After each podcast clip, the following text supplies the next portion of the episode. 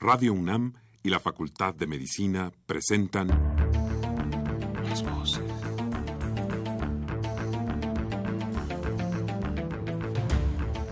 Voces. Las voces.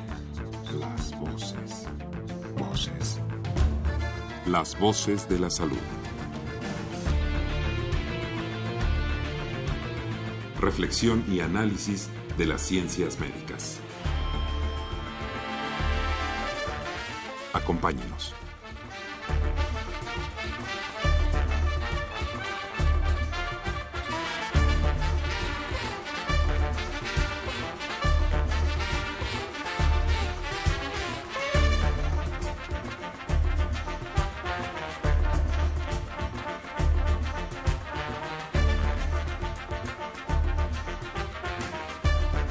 Muy buenas tardes, buenas tardes. Gracias por estar con nosotros en su programa Las Voces de la Salud, queridos radioescuchas.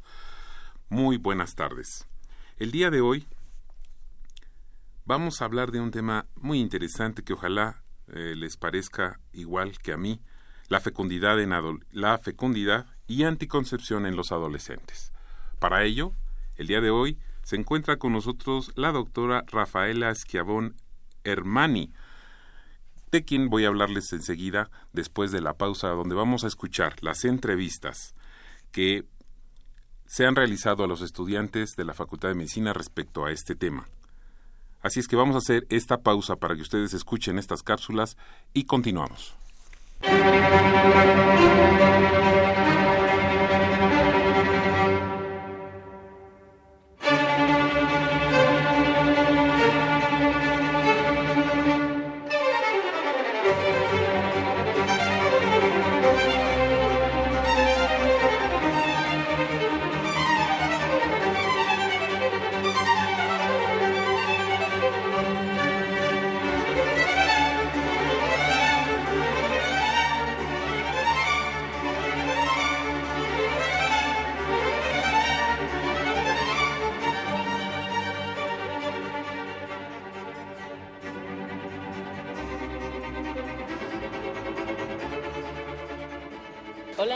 Es Fernanda Luna. Estudio en la Facultad de Medicina y yo pienso que los métodos anticonceptivos deben difundirse más porque los adolescentes difícilmente tienen acceso a ellos y, y, a sus variedades. Hola, mi nombre es Alexis Sánchez, estudio en la Facultad de Medicina. ¿Por qué es importante hablar de la fecundidad en los adolescentes? Yo creo que es importante porque a veces los chicos creen que porque es su primera vez de así no, no pasa nada o, o no toman con, con, seriedad todas las consecuencias que hay en una relación sexual, ¿no? Y pues puede ser un embarazo no planificado o algo así que puede cambiar tu vida. Y también hay que estar conscientes de que es por ambas partes, ¿no? Tanto el chico. Eh, yo soy Ari, estudio en la Facultad de Medicina y creo que es importante hablar de fecundidad y anticoncepción en los adolescentes porque México es uno de los primeros países con embarazo adolescente, lo cual impacta tanto en la vida de la madre como en la vida del hijo y en la vida del padre. Asimismo, eh, trunca muchos planes de vida si no es planeado y hay muchos métodos de anticoncepción que podemos conocer. Eh, que podemos hablar de ellos sin tabúes, porque también la sociedad mexicana es un poco cerrada con respecto al sexo antes del matrimonio o, o a, en general como al sexo se ve como algo sucio y eso no debe ser porque no es nada malo, al contrario. Y por eso es importante que, que se hable acerca del tema, que los papás o en las escuelas o incluso en los medios de comunicación hablen sobre esto para que las mujeres podamos darnos cuenta que tenemos muchas formas de controlarnos, de empoderarnos y no tener una vida sexual y que tener una vida sexual activa no sea impedimento para, para no cumplir nuestros sueños y llegar hasta donde queremos estar. Buenas tardes, mi nombre es Eric Feliciano Domínguez. Yo soy estudiante de la Facultad de Medicina y ¿por qué es importante hablar del tema de los métodos anticonceptivos? Pues a mi, a mi opinión yo digo que es importante este tema ya que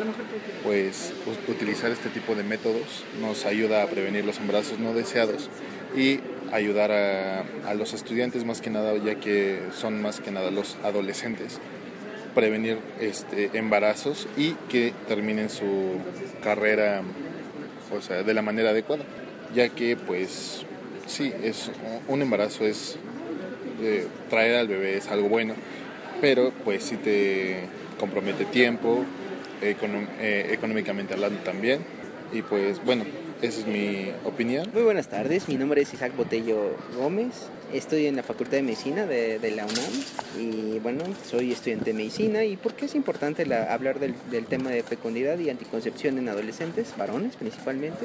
Eh, bueno, eh, debemos de comprender que la concepción es un tema de pareja que debe estar muy bien conocido y platicado por por ambos, por el hombre y por la mujer, y generalmente no tenemos el tiempo de conocer nuestra sexualidad y la de nuestra pareja. Entonces, con la educación podremos prevenir enfermedades de transmisión sexual y concepción eh, no deseada.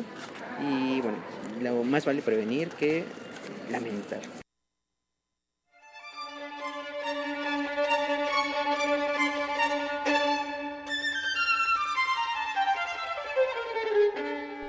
Pues ya lo tienen ustedes. Es un tema muy interesante el que vamos a tratar el día de hoy, fecundidad y anticoncepción en los adolescentes. Estoy seguro que todos ustedes estarán eh, de acuerdo conmigo en que es un tema importante, a veces complicado de tratar, pero el día de hoy contamos con la presencia de la doctora Rafael Esquiabón Hermani, quien es médico por la Universidad de Padua y ginecóloga por la Universidad de Trieste en Italia certificada por el Consejo Mexicano de Endocrinología y Nutrición y por la Federación Internacional de Ginecología Infanto-Juvenil. Ha desempeñado varios cargos clínicos en los servicios públicos de salud en México, en el área de la salud reproductiva y de la salud de adolescentes. Del 2003 al 2005 fue directora general adjunta de Salud Reproductiva de la Secretaría de Salud fue secretaria técnica del Comité Promotor para una Maternidad Segura en México y directora de la OSC en México por 11 años. Entre sus cargos internacionales eh, fue miembro del Grupo de Asesores de Género de la Organización Mundial de la Salud y del Grupo de Expertos Regionales para América Latina y el Caribe de la misma OMS. Es autora, coautora de 112 publicaciones en revistas nacionales e internacionales y ha sido revisora en varias de ellas, como el Lancet y el Contraception, etc.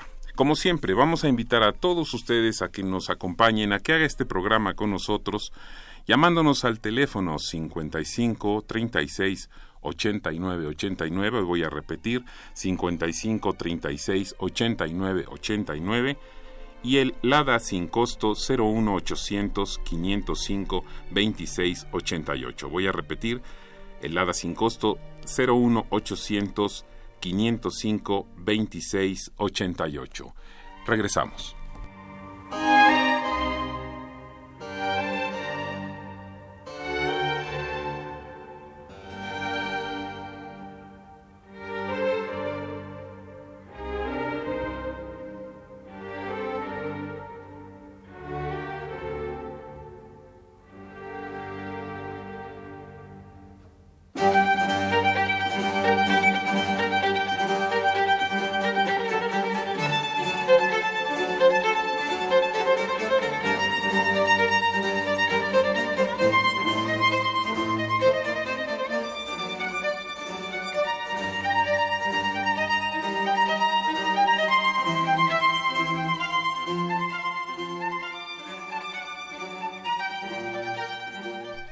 Doctora Esquiabón, es usted bienvenida a Radio UNAM, a su programa Voces de la Salud. ¿Cómo se encuentra hoy? Muy bien, muchas gracias por la invitación. Es un gusto venir a compartir aquí desde estos micrófonos. Muchas gracias, al contrario. Y además para tratar un tema tan interesante, creo que a veces para algunos padres de familia o para el público en general, complicado de tratar. Eh, se trata de fecundidad y anticoncepción en los adolescentes. Y yo quisiera plantear de, principio, doctora, ¿por qué es importante hablar eh, de fecundidad y anticoncepción en los adolescentes? ¿Cuál sería el inicio del tema? porque es un tema que es relevante desde el punto de vista de la salud pública. México tiene algunos primatos desafortunados en el sentido de que somos el país con la más alta tasa de embarazo en adolescencia en América Latina.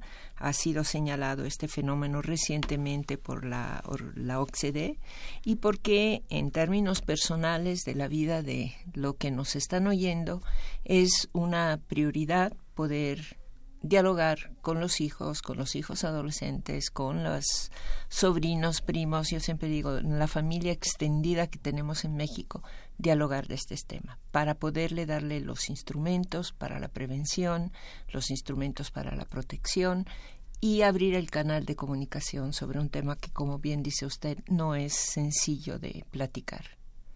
Claro, porque las brechas generacionales nos han eh, demostrado que a veces no es sencillo hablar de estos temas a pesar de que hoy en día existe mucha más información, de que el Internet, que las nuevas tecnologías pareciera ser que aproximan más información, pero no basta. ¿Qué es lo que sucede? ¿Por qué, por qué existen estas brechas en salud, doctora?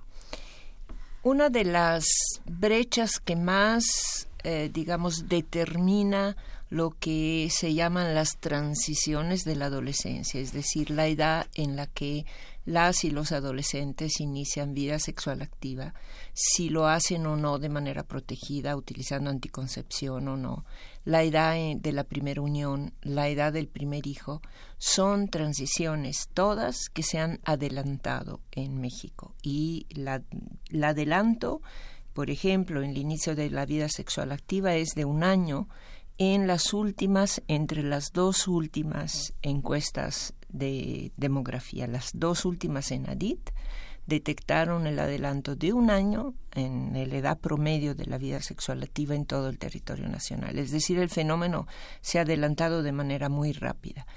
¿Qué es lo que determina las brechas o qué es de, que determina esencialmente si se inicia más temprano o un poco más tarde? Es el nivel de escolaridad. La escolaridad es la variable más importante, más importante que la ruralidad, vivir en un lugar rural o urbano, más importante que el ser indígena o no.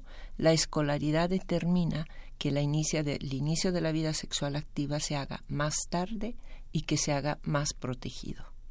Entonces, tenemos varias hipótesis del por qué esto es importante. Por supuesto, la educación formal constituye una protección en general, permite sobre todo las mujeres tomar decisiones de manera más empoderada, eh, tener aspiraciones, planes de vidas que incluyan mantenerse en la escuela, algún trabajo remunerado más digamos, de un nivel un poco más alto, le permite al adolescente construirse un futuro.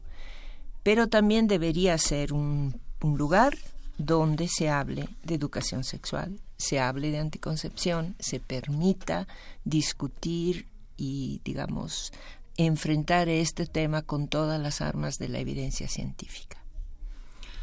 Les recordamos nuestros números telefónicos el 55 36 89 89 con dos líneas y también está un LADA sin costo el 01 800 505 26 88. Está usted en sintonía con Radio Universidad Nacional Autónoma de México en su programa Las Voces de la Salud, programa que produce, que coproduce la Facultad de Medicina de la UNAM y Radio UNAM. El día de hoy con la doctora Rafaela Esquiabón Bien, doctora. Interesante lo que nos dice porque nosotros estamos inmersos todo el tiempo en ver a nuestros adolescentes y ver cómo tienen acceso, insisto, a más información y sin embargo, a pesar de la información, como me está diciendo, parece que crece el número de embarazos más pronto por la desinformación y con menos protección. ¿Qué nos puede abundar al respecto? Quisiera aclarar y es parte de los mitos que tenemos en general, que los adolescentes y las adolescentes son más precoces, más irresponsables e inician vida sexual activa menos protegido.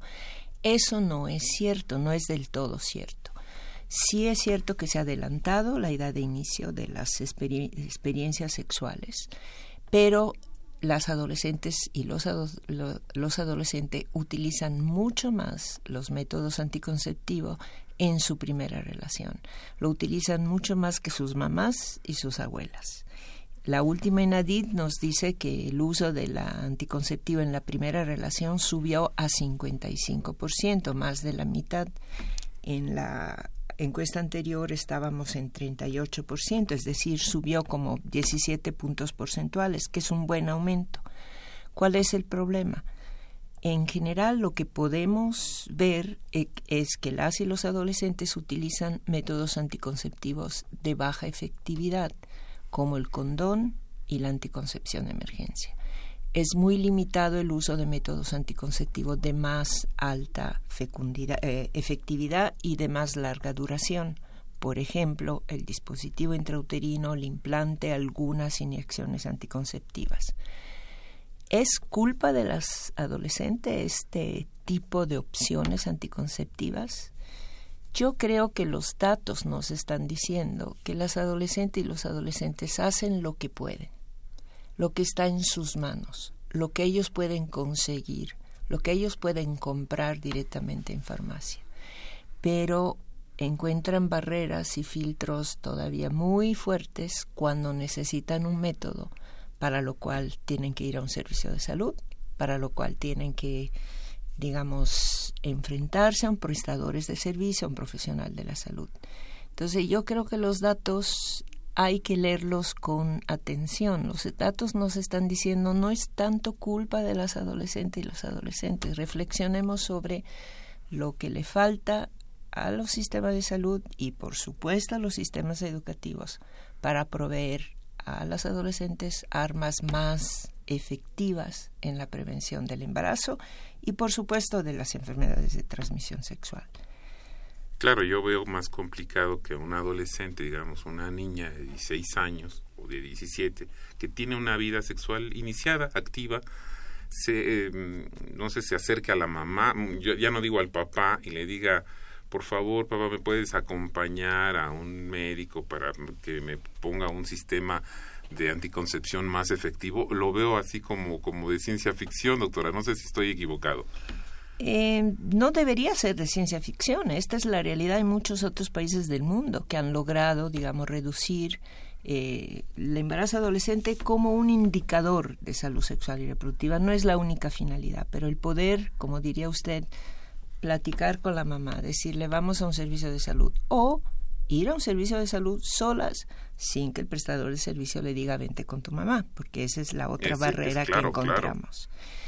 Y quiero subrayar que la normatividad y las leyes existentes en México son bastante de avanzada, a pesar de las batallas contra los grupos conservadores que se han tenido que librar. Las normas y las leyes establecen que los menores de edad, la población adolescente, tiene todo el derecho de pedir información, consejería y métodos en los servicios de salud sin la autorización, el consentimiento informado de madre, padre o tutor. Lo dice la norma 047, lo dice una serie de leyes de protección de niñas, niños y adolescentes, etc. Es decir, la normatividad permite a las adolescentes pedir información, consejería y métodos. Falta hace que esta normatividad sea conocida e implementadas en los servicios de salud. Ahí todavía, insisto, hay probablemente muchas barreras, hay probablemente desconocimientos, resistencias técnicas, morales, etcétera, que hay que estar trabajando de manera persistente y continua.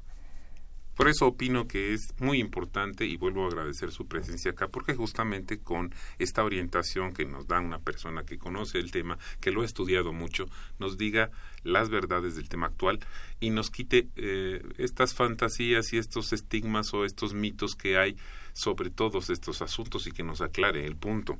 Ahora bien, doctora, ¿cuáles son los objetivos? de desarrollo sostenible ante la salud materna, sexual y productiva y reproductiva. Los, para aclarar a, nuestro público, los objetivos de desarrollo sostenible son los compromisos internacionales que los países han asumido después de que terminaron los objetivos de desarrollo del milenio, que tenían metas específicas en salud materna, sexual y reproductiva, al terminar esa etapa, en Naciones Unidas y con el conjunto de los países inició un nuevo proceso que se concreta en estos objetivos de desarrollo sostenibles, donde digamos, la visión es un poco más integral, tiene que ver con la salud individual, comunitaria, la salud del medio ambiente, digamos, el desarrollo sostenible, la educación, la igualdad, el acceso a un trabajo digno, etcétera. Todavía en estos compromisos de desarrollo sostenible eh, sigue muy vigente y prioritaria la salud materna, la reducción de la mortalidad materna, la salud sexual y reproductiva con enfoque en adolescentes, la reducción de la fecundidad de adolescentes, el acceso universal a servicios de salud, etcétera. Todavía siguen y sobre, sobre todo un importante enfoque de igualdad, de reducción de brechas, para que todas las mujeres, todas las niñas, todas las adolescentes tengan acceso a una vida digna, a una vida donde puedan ejercer sus derechos pues es algo que necesitamos urgentemente, ¿verdad? Ahora, se sabe que mm, cuál es el punto de avance en estos logros en México específicamente, doctora, cuáles cuáles serían los puntos a destacar de estos avances eh, en México.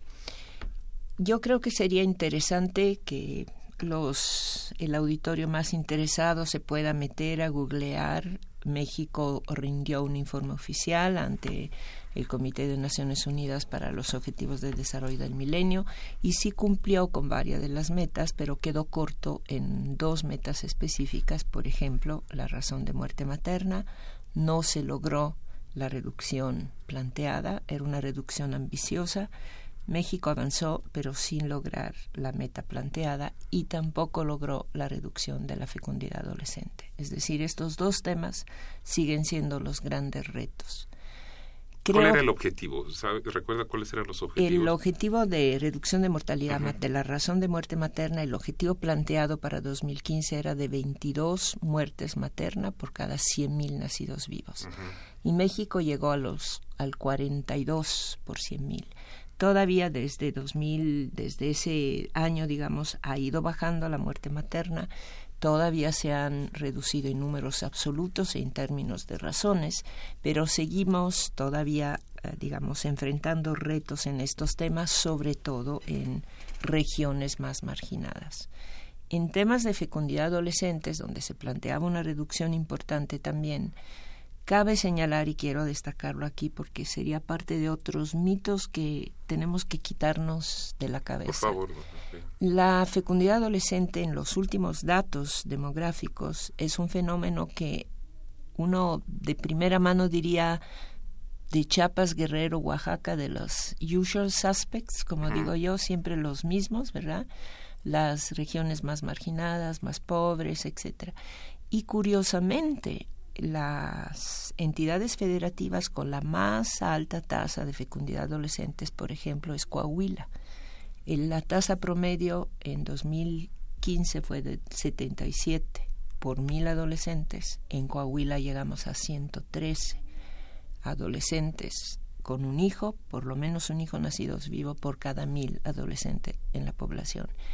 Y hay otra faja geográfica, digamos, de país de estados, de entidades federativas del norte y centro de la República donde este fenómeno es muy pronunciado, más que en Chiapas, Guerrero y Oaxaca.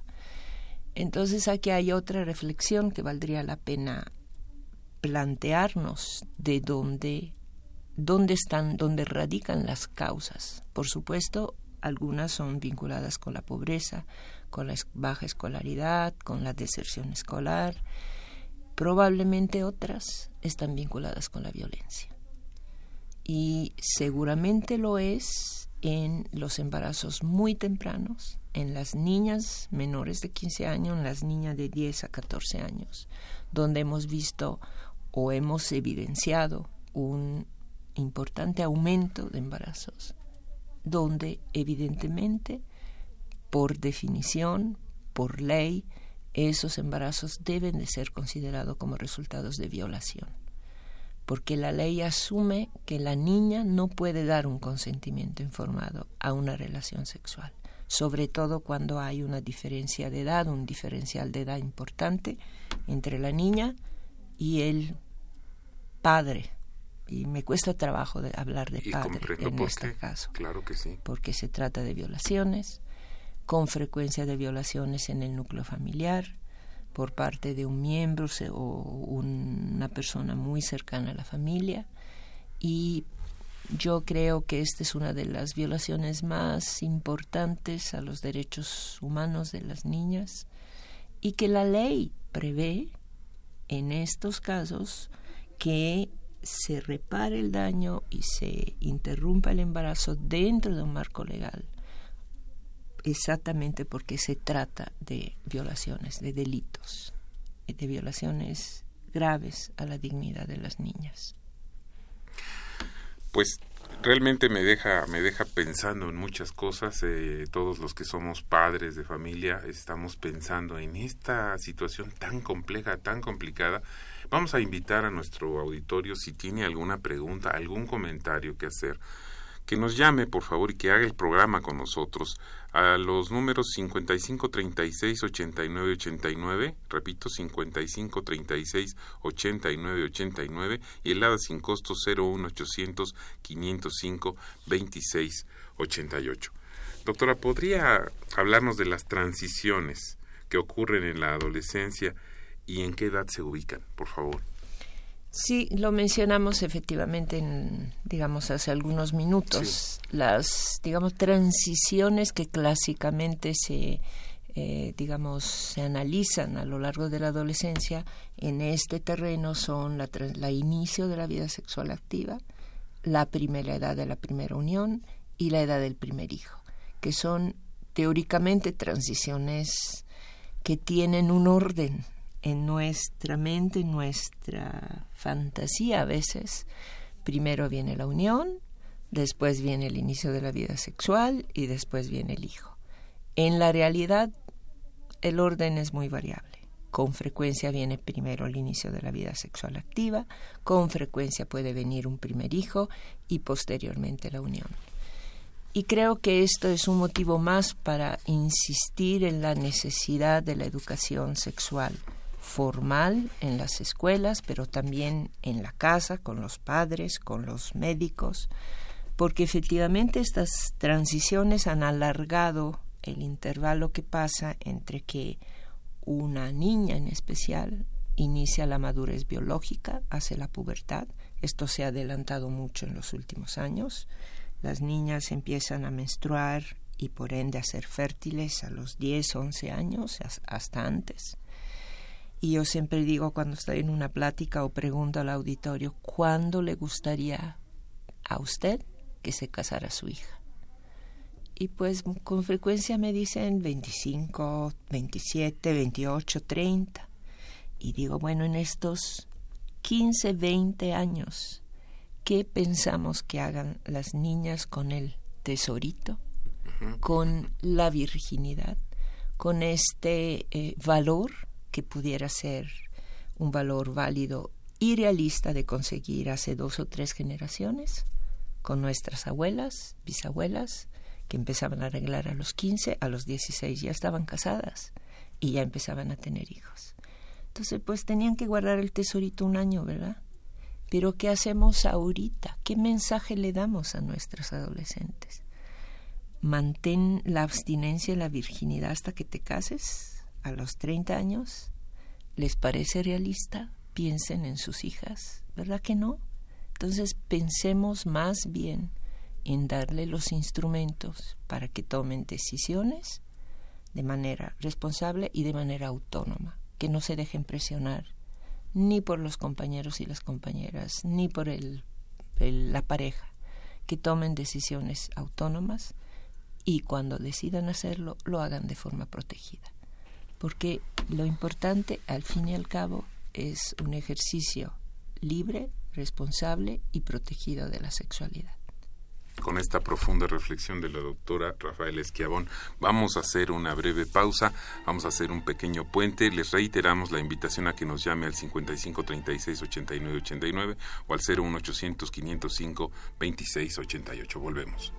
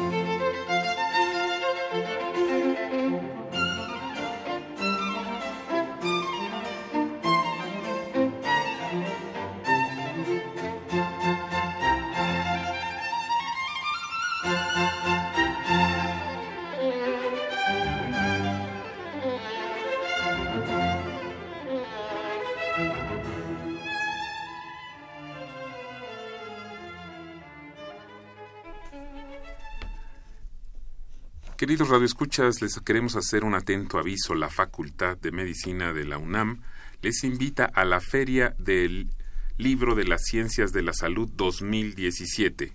La Feria del Libro de las Ciencias de la Salud 2017, los días 18, 19 y 20 de agosto, en el Palacio de la Escuela de Medicina ubicado en República de Brasil número 33, esquina Venezuela, en el centro histórico de la Ciudad de México en donde encontrarán actividades académicas, conferencias magistrales, actividades culturales, actividades recreativas, presentaciones de libros, venta de libros con descuentos.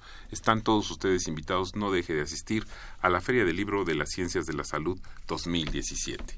Y vamos a continuar con nuestra interesante charla con la doctora Rafael Esquiabón. Recuerde que si usted tiene alguna pregunta, algún comentario respecto al tema de hoy, nos puede llamar al 55 36 89 89 o al 01 800 505 26 88. Doctora, ¿se sabe cuáles son las aspiraciones educativas de nuestras nuevas generaciones? ¿Qué buscan los adolescentes? Es una pregunta interesante eh, creo que deberíamos investigar y, profundizar un poco más en relación a las aspiraciones de las y los adolescentes, pero también habría que reflexionar sobre lo que les ofrece la sociedad. Eh, yo una recomendación muy importante que haría a los que nos están escuchando es, como comentábamos en un principio, insistir en la importancia de mantener las niñas en especial en la escuela, en, el sistema de escolaridad formal. El impacto de la escolaridad es bastante complejo, eh, tiene que ver un poco con este empoderamiento general, pero también tiene que ver con la capacidad de las adolescentes, en especial, insisto, en las niñas y adolescentes, porque de ellas dependen muchas decisiones trascendentales, personales, familiares y comunitarias, ¿verdad? Entonces, el poder mantenerse en un sistema escolarizado les permite plantearse un futuro diferente que el simple rol de mamá, de ama de casa, de jefa de familia, les permite aspirar a tener no solo más educación, sino un rol profesional, un grado de autonomía económica que es esencial en la en em, el empoderamiento entre géneros, la posibilidad de tomar decisiones relativas a su vida, pero relativa también a la vida de los hijos, de la comunidad familiar, etc. Entonces sí sabemos que quieren, sí sabemos que, que a eso aspiran.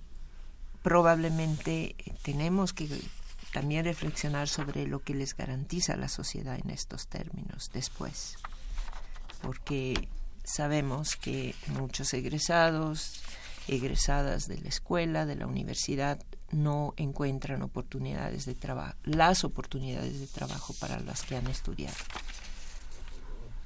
Me, queda, me quedan algunas eh, preguntas en el tintero justamente pensando en cómo, cómo llegar eh, a, transmitirles con toda claridad esto que nos está diciendo, que parece tan, tan natural, tan de sentido común, y sin embargo hay, no sé, una enorme cantidad de motivos por los cuales no se llega a comprender o a practicar este tipo de, situación. ¿Qué nos puede, qué nos puede decir? ¿Qué, pasa? en su reflexión muy personal. Es una reflexión personal, pero también es una reflexión derivada de lo que la evidencia científica, las experiencias internacionales nos transmiten. Se necesita mucha persistencia, se necesita mucha capacidad de interactuar entre sectores, sector educativo, de salud, laboral, y me gustaría mencionar aquí una política pública que acaba de eh, salir del acaba digo porque ya tiene dos años, dos añitos es nada en esto, es la INAPEA, la Estrategia Nacional para la Prevención del Embarazo en Adolescentes, donde se hace énfasis efectivamente que para lograr estas metas de reducción de fecundidad adolescente que están vinculadas a razones tan variadas, tan multifactoriales, se necesitan estrategias multisectoriales, multi interinstitucionales, donde todos aportemos desde cada uno desde su trinchera, desde la familia, por supuesto, y la familia, insisto, siempre tiene un rol tremendamente importante, pero la familia muchas veces es la que menos instrumento tiene. Una mamá que con frecuencia ha sido una mamá adolescente, que con frecuencia ha tenido que dejar a la escuela, tiene poca información que transmitirle a los hijos y a las hijas. Y yo estoy plenamente convencida que en los padres y madres de familia, en la enorme mayoría del país, no hay resistencia a que se dé educación sexual, que se provea información a los hijos. Al revés, lo piden y lo demandan porque saben que es para el bien de los hijos. Pero muchas veces se instrumenta digamos, ciertas opiniones minoritarias. Y yo siempre digo, si es difícil la tarea en sí, imagínense cuando tenemos además barreras ideológicas, resistencias políticas, etcétera. Y el tema de la violencia, que yo no lo había considerado, créanme que no lo había considerado, y, qué, qué importante, y es fundamental, porque afecta a todo. No solamente afecta que si tenemos este que eh, cuidarnos más para salir eh, a, transitar, hay otros muchos motivos que afecta directamente el proceso de violencia que vive nuestro país en general. Y las mujeres en especial son víctimas muy privilegiadas, por decirlo así, de la violencia. Y la violencia hacia las mujeres tiene facetas que son de las más trágicas, como la violencia sexual. Entonces, y sí, la violencia en general, la criminalidad organizada, el narcotráfico, la, la violencia en la calle, el acoso, etcétera, en las mujeres se refleja, digamos, multiplicada con estas, digamos, facetas que van desde la violencia eh, emocional, la cosa en la calle, etcétera, hasta la violencia sexual última. Y el imponer un embarazo a una niña a esa edad es una tragedia. Usted lo ha dicho, una tragedia. 55 36 89 89 es nuestra vía telefónica con dos líneas y el 01800 505 26 88. Yo le invito a que si tiene alguna pregunta la haga, por favor. Por ejemplo, tenemos ya una pregunta que nos hace llegar el señor Gabriel Canales. Eh, mire qué interesante, doctora. Se omite el método de abstención para los adolescentes como otro método natural de anticoncepción. Pregunta el señor Gabriel Canales. ¿La doctora Chabón tendrá en, eh, lo tendrá contemplado en sus estudios este sistema? la, abstinencia y no la abstención La abstinencia es una de las opciones, eh, no diría yo anticonceptiva. La abstinencia previene de las relaciones sexuales. La anticoncepción implica métodos para no embarazarse cuando una persona, una pareja es sexualmente activa. Estamos hablando de dos realidades diferentes. Es decir, para aquellas personas jóvenes, grandes, porque aquí no importa la edad, que optan por no tener relaciones, esta es la abstinencia. Para las personas que optan tener relaciones, necesitamos métodos anticonceptivos. Necesitamos y queremos y tenemos derecho a. Y entonces es importante, por supuesto, ofrecer todas estas opciones, entendiendo que una vez que se inicia la vida sexual activa se necesitan anticonceptivos para prevenir de un embarazo no deseado.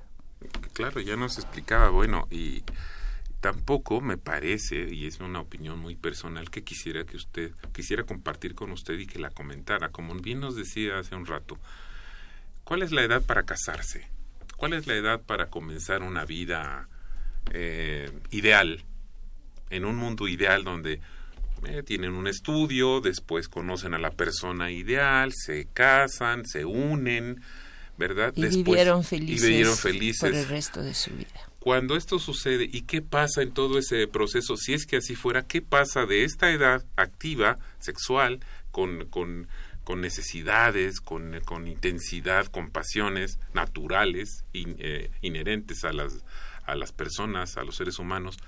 hasta el momento este ideal, ¿qué sucede? Bueno, pues eh, es muy complicado, creo yo, decirle a una persona, a una adolescente, espérate, resiste, no pienses en eso, este, ponte a estudiar y ya llegará el momento. Haz deporte. Haz deporte. Pero hay otras cosas, esta es una cosa natural. ¿Qué nos puede decir, doctora? Oriéntenos. Creo que en ciertas posiciones, como las que comenta Radio Escucha, hay como algunos supuestos que implican. Uno, que la sexualidad antes y afuera del matrimonio es mala, cuando no hay nada que sustente eso. Dos, que nuestras posturas ideológicas se deban aplicar a todos. Tampoco eso se vale. Como la decíamos antes, la sexualidad es algo sano, justo, placentero, es un derecho y cada quien tiene la opción de ejercerla como y cuando y de la manera que prefiera, siempre y cuando no dañe al otro. Aquí insisto y vuelvo a recordar el tema de la violencia. Dentro de la sexualidad todo está permitido siempre y cuando no dañe al otro, sea consensiente. Entonces aquí estamos hablando de derechos, estamos hablando de placer y estamos hablando de protección y todas las personas, incluyendo las adolescentes, las menores de edad, tienen derecho a la información, a los métodos anticonceptivos, a tomar decisiones autónomas y responsables sobre cuándo y si tener hijos, sobre cuándo y con quién iniciar su vida sexual activa. Lo importante, lo que el Estado tiene la obligación de hacer, y el Estado somos nosotros, los médicos, los maestros, los ministerios públicos, lo que el Estado tiene la obligación de proporcionar a todos, incluyendo los menores, son los medios para ejercer esta sexualidad libre, placentera y protegida. Tenemos algunos más comentarios eh, que nos han hecho llegar a nuestras vías telefónicas 55 36 89 89 y el 01 800 505 26 88. Un comentario de la señora Esmeralda Arismendi. El embarazo en las niñas está considerado por la OMS, la OPS, pero por qué se embarazan es lo que no se sabe. Habría que hacer más encuestas, tal vez. Este es su comentario. Sí se sabe. Hay información, las encuestas nos proporcionan suficiente información. Es importante entender la información, entender lo que nos dicen las adolescentes y los adolescentes. Por ejemplo, se sabe que las razones para no usar anticonceptivo varían por estratos, por nivel socioeconómico. Las nivel más bajo, más pobre, dice que no usó anticonceptivos porque no conocía los métodos o porque no sabía dónde conseguirlos. Las niñas y las adolescentes más privilegiadas dicen que no usaron anticonceptivos porque no pensaban que se iban a embarazar o no pensaban que iban a tener relaciones. Y aquí es la, la reflexión, si seguimos negando su derecho a la sexualidad, en el momento en que esto sucede, se van a encontrar desprotegidas. No les va a caer el condón del cielo en ese momento. Tienen que pensarlo antes, tienen que platicarlo antes con la pareja, tienen que decidirlo antes. Entonces es importante el incluir la sexualidad dentro de nuestros planes de vida, reconocer que es parte de un ejercicio normal de derechos y normal, natural. Estoy todavía pensando a la abstinencia como un método natural. Le pondría muchas comillas a este concepto de natural. La sexualidad es natural, es un ejercicio natural, pero para protegernos tenemos que pensar qué nos va a suceder y cómo nos vamos a proteger. Entonces sí hay muchas razones, ya las algunas las conocemos. Hay aquellas niñas que dicen que no usaron anticonceptivos porque se querían embarazar y para mí esta es otra luz roja que se nos tiene que prender. El tema que una niña de 12, 13, 14, 15 años vea la maternidad como su único plan de vida y en la maternidad temprana como el único rol que puede aspirar a cumplir, eh, yo creo que expresa la deuda del Estado hacia esa niña con esa reflexión parecería que algo no anda bien. Si una niña, si una niña piensa esto, que es la opción que tiene para de realización personal es eh, ser madre muy temprano, eh, seguramente está llena de ilusiones y de, cosas, pero pero algo anda mal allí, ¿no es cierto, doctora? Tenemos una reflexión de la, un comentario de la señora Marisa Zambulla Así espero haber dicho bien su apellido, Zambulla. El comentario, la prevención es el primer punto a considerar, por supuesto, pero no nos olvidemos que ya existe la interrupción del embarazo dentro de las primeras 10, 12 semanas.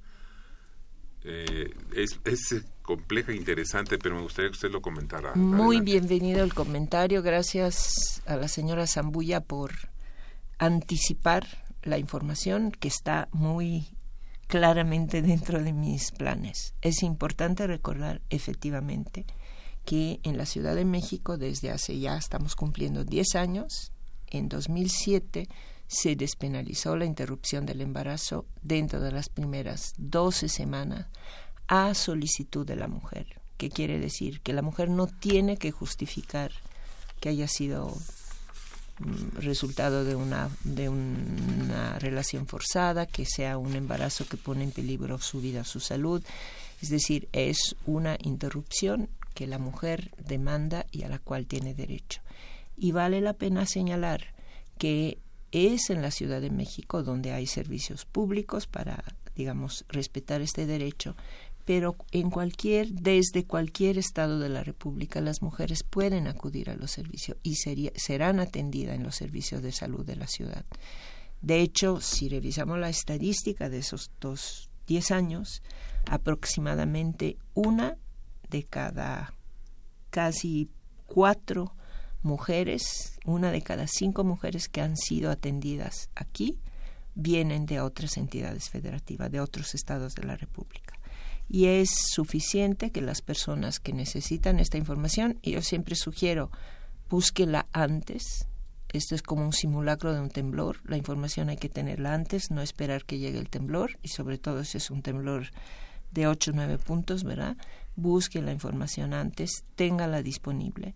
La pueden buscar en la página de la Secretaría de Salud. Es ile.salud.cdmx. En este momento no la tengo aquí a la mano, pero ahorita la estoy buscando para darla al final de la... Y ahí pueden encontrar información sobre los requisitos, sobre las clínicas donde, se puede, donde pueden acudir para eh, interrumpir un embarazo dentro de las primeras 12 semanas.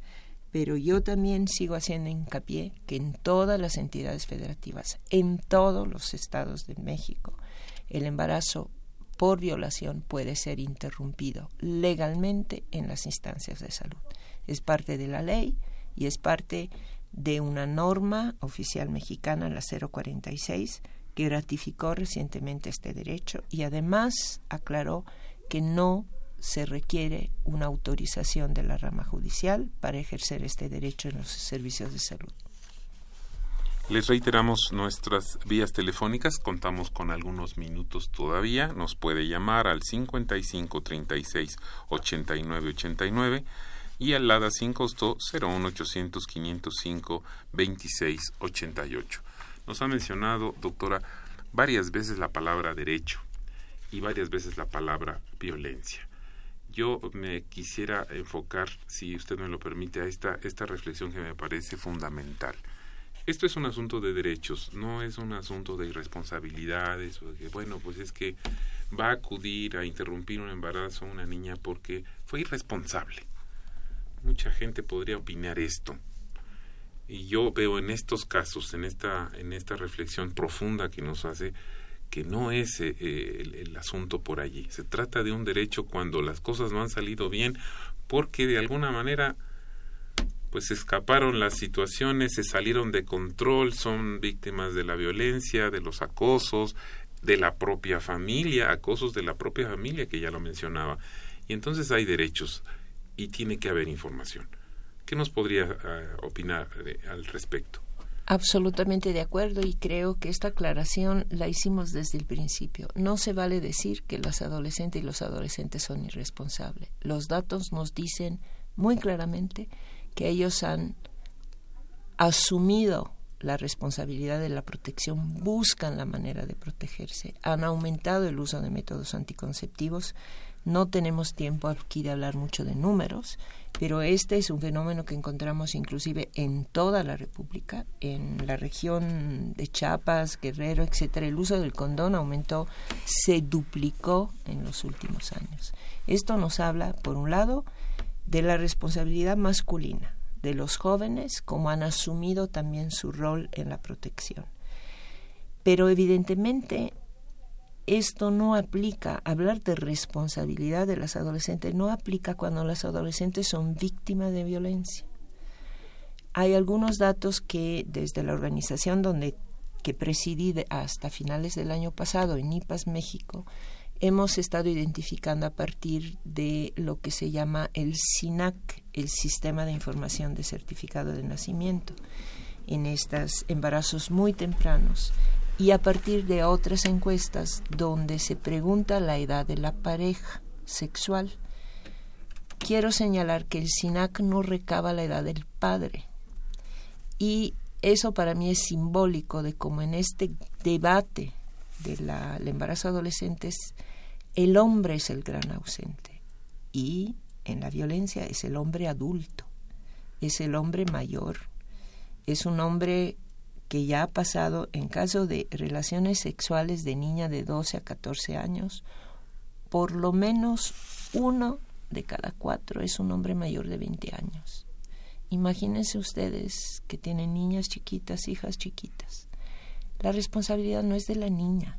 Empecemos a hablar de la responsabilidad de los hombres mayores. Empecemos a hablar de cómo prevenir y tratar la violencia, la violencia de género, la violencia sexual en especial, sin volver a señalar la más débil, la más desprotegida de toda esta cadena, que es la niña y la adolescente. Tenemos un par de preguntas todavía, eh, pero tenemos ya nada más dos minutos. Vamos a, tratar de comunicarnos tanto con la señora Hilda de San Román y la señora Carmen Pérez para tratar de resolver sus dudas. Yo quisiera preguntarle finalmente a, la doctora Rafaela Esquiabón, una reflexión final de todo este tema. Yo creo que podríamos hacer dos o tres o cuatro temas o cuatro horas de programa y seguramente no quedarían muchas cosas que decir. El tema da para mucho más. ¿Cuál sería su reflexión final, doctor? Por favor. Quisiera imaginarme quién está detrás del radio, quién, quién nos está oyendo y me imagino que pueden ser padres o madres de familia, pero que pueden ser también jóvenes. Ojalá que haya muchos jóvenes que nos oigan y a los dos yo creo que yo haría una recomendación general. Estamos hablando de un derecho, estamos hablando de un ejercicio natural y placentero de el ser humano, que es la sexualidad. Hablemos de esto. Creo que es importante que los que nos están oyendo entiendan que lo más hay que romper el silencio, hay que iniciar un diálogo dentro de la familia, un diálogo donde ambos escuchen y donde se busque de manera común apoyo, solución, eh, información en los servicios de salud, con las escuelas. Pero lo importante, insisto, es romper el silencio. No podemos dejar a nuestros hijos, a nuestras hijas, que enfrenten en la soledad, en la ignorancia, la violencia sexual, un embarazo no deseado, etcétera. Doctora, muchísimas gracias. Gracias por romper el silencio. Gracias por haber estado en Radio Universidad, en su programa Las Voces de la Salud. Queremos aprovechar, ya para despedirnos, para felicitar a Radio Universidad Nacional Autónoma de México por sus 80 años. A todos y a todas quienes hacen posible la transmisión que día a día nos permite estar con nuestros radioescuchas. Muchas, muchas felicidades a Radio UNAM por 80 años de información, cultura, talento, diversidad, investigación, desarrollo, educación, opinión, difusión de la cultura. Radio UNAM. Por supuesto al maestro Benito Taibo, que es su director, a la licenciada Carmen Limón, compañeros, locutores, conductores, todos, de todos los programas, a los productores, a los operadores, a nuestra operadora Socorro Montes, que ha estado en Voces de la Salud tanto tiempo, a todos los compañeros de programación, cómputo, etcétera, a todos los que hacen Radio UNAM. Muchas felicidades. Muchísimas gracias a nombre del director de la Facultad de Medicina, el doctor Germán Fajardo Dolci, y de quienes hacen posible este programa, la licenciada Leonora González Cueto y la licenciada Erika Alamilla, quien hacen la realización del programa, en los controles técnicos Socorro Montes y en el micrófono Alejandro Godoy. Muy buenas tardes. Radio UNAM y la Facultad de Medicina presentaron